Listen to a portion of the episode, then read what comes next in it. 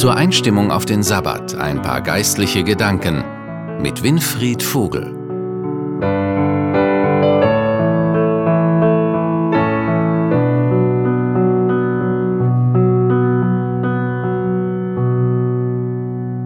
Guten Abend und willkommen zu einer kurzen Besinnung zum Beginn des Sabbats, des Ruhetages Gottes. Ich habe eine Begebenheit aus dem Leben von Jesus herausgesucht, und zwar im Markus-Evangelium, Kapitel 8, Verse 22 bis 26. In diesem Abschnitt wird von einem Wunder berichtet, das Jesus an einem Mann tat, der blind war. Allerdings ist es eine besondere Geschichte, und Sie werden gleich merken, warum. Ich lese aus der Lutherbibel 2017.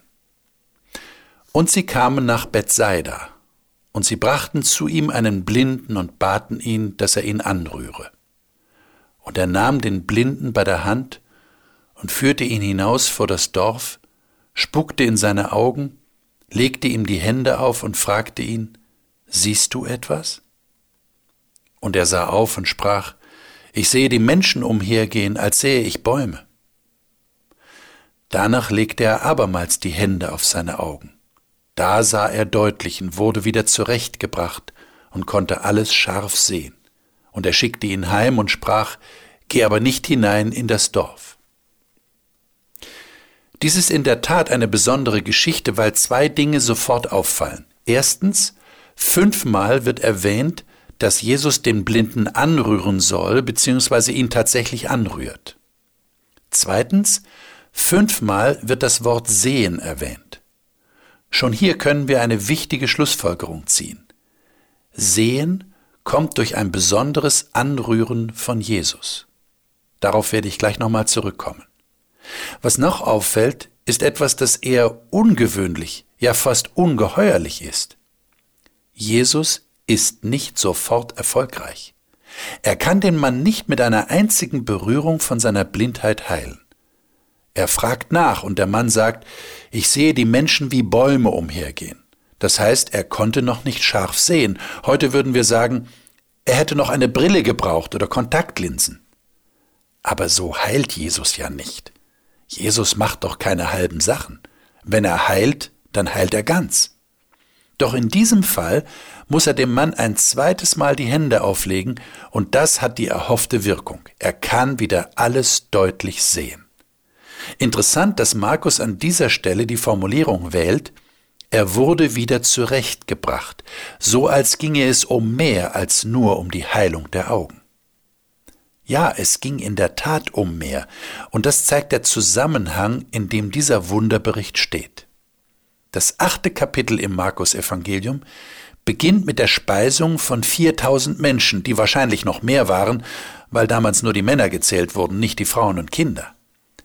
Als ob das nicht genug wäre, um zu zeigen, wer dieser Jesus ist, kommen danach die Pharisäer zu Jesus und fordern von ihm ein Zeichen als Beweis seiner Sendung.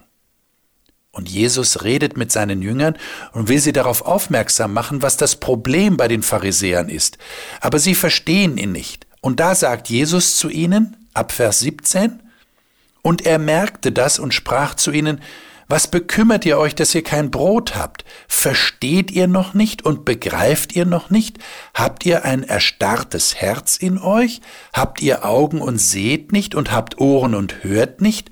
Und denkt ihr nicht daran, als ich die fünf Brote brach für die fünftausend, wie viele Körbe voll Brocken habt ihr da aufgesammelt? Sie sagten zwölf. Und als ich die sieben brach für die viertausend, wie viele Körbe voll Brocken habt ihr da aufgesammelt? Und sie sagten sieben.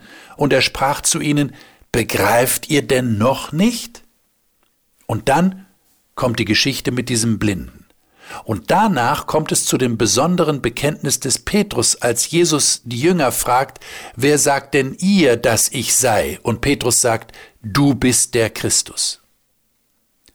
Verstehen wir jetzt, warum in diesem achten Kapitel des Markus-Evangeliums genau diese Geschichte von der verzögerten, quasi in zwei Schritten vollzogenen Heilung eines Blinden steht?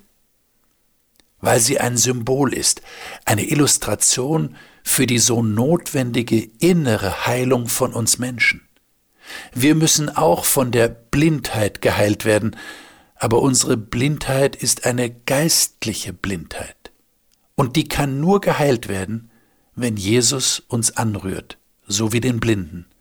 Und es kann sein, dass uns Jesus zweimal oder sogar mehrere Male anrühren muss, damit wir begreifen, dass er der Sohn Gottes ist, der für uns gestorben ist. Ich wünsche Ihnen, dass Sie an diesem Sabbat von Jesus angerührt werden, damit Sie nicht mehr blind sind, damit Sie alles sehen, was Jesus Ihnen in Ihrem Leben offenbaren will. Einen gesegneten Sabbat Ihnen. Ihr Winfried Vogel.